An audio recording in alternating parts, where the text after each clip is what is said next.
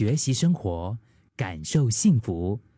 克敏的十一点这一刻，你有没有曾经被别人笑过？你是恋爱脑？恋爱脑，最近这几年这个新的词汇哈，就是形容那种满脑子都是谈恋爱的这样子的一个人，就很直接啊，很简单，很明了，对吗？恋爱脑。然后成年人常说的那种少男少女啊，他们就是嗯，整个脑子没有别的东西了，只只是在想着拍拖啊。其实就不是现在的所谓的这个恋爱脑才有的事啊，以前就有这种十月芥菜的说法，也是笑人家春心动啊。但是要怎样才算是满脑子呢？就是到怎么样的程度才是满脑子呢？啊，就是你知道这个人哈，他可以做工没有心思。啊，就是做其他什么都没有心思，他整个他的每一天，他的 energy，他所有的那个啊，都在想着谈恋爱这件事。比如说在暧昧的时候啊，花上这种特工级的缜密的心思去制造偶遇的场景。然后又搞尽这个绞尽脑汁，令对方察觉到自己的存在。然后恋爱之后呢，可能一二三四五六七十都把对方的事挂在自己的心上了。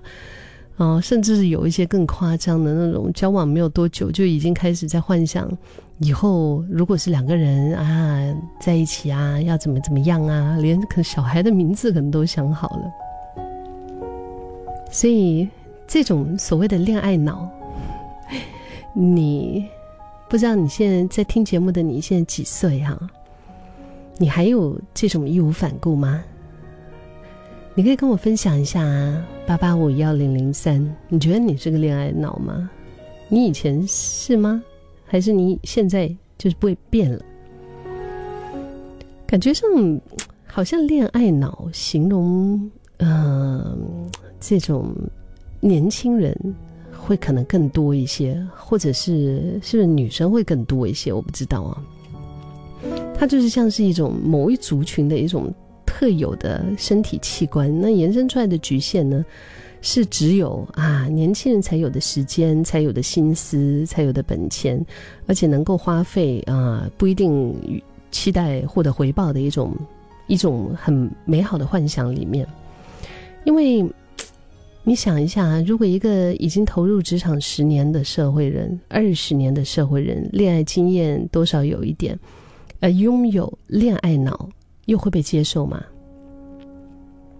恋爱脑的状态啊，蕴藏着浓度很高的一种义无反顾，也愿意花上时间，嗯，就是把时间花在这个人身上。可能跟现在所谓的社会上的这种价值观比较不一样，因为很多很多人还是会觉得说，哎，要拼事业啊，要怎么样啊，赚赚大钱呐。以前看过一个问卷调查，当时他们就是访问了四千名十八到三十岁的亚洲人哈，然后十八岁的人里面呢，有百分之二十五就是会在第一次约会的时候跟对方表达爱意，说我爱你，然后到二十八岁的时候就百分之八。就是减少了很多，然后再透过约会而确定关系方面呢，十八岁受访者当中，只有百分之三的人愿意花上一两个月的时间，就是去观察对方。相对的，二十八岁的受访者当中，嗯，有百分之十九愿意花上两三个月的时间，甚至是更长的时间去慢慢的了解对方。可能在社会上打滚好多年的成年人，不是没有浪漫的本钱呢，而是他们自己也知道，关系里面已经不能够有那种就是完全无后顾之忧的，就是两个人不不需要面包啊，就是都可以饮水饱是吗？香港话叫有情饮水饱，所以大家都会更谨慎的去留意对象。嗯，最好他们就觉得说遇上一个适合的啊，啊，然后条件也不错啊，啊，而且就是被教育哈，这大部分的人都被教育说，你要注视，你要注重你的事业更高处，然后趁着有机会的时候呢，你可以就是赚多一点啊，再爬高一点啊，不应该太过的任性，呃，就就是想着要谈恋爱呀什么。可是我们从小到大，真的我们都是被教育说要努力的学习，努力的工作哈。但是好像从小到大，似乎没有人鼓励我们，教导我们怎么样好好的去去爱，去恋爱。真的，其实拥有恋爱脑的成年人是挺厉害的，因为可能要就是顾着要应对非常复杂、累人的柴米油盐各种人际关系之外呢，还可以全心全意的投入恋爱这场赌局里面。嗯，他们的目标清晰，他们只是希望说，哎。就是身边有一位非常爱的人，这样子陪伴着。就是不管好像事成事败哈，啊，他们没有去想到以后会怎么样。就是当下每一刻，全程的投入，全心全情的投入就对了。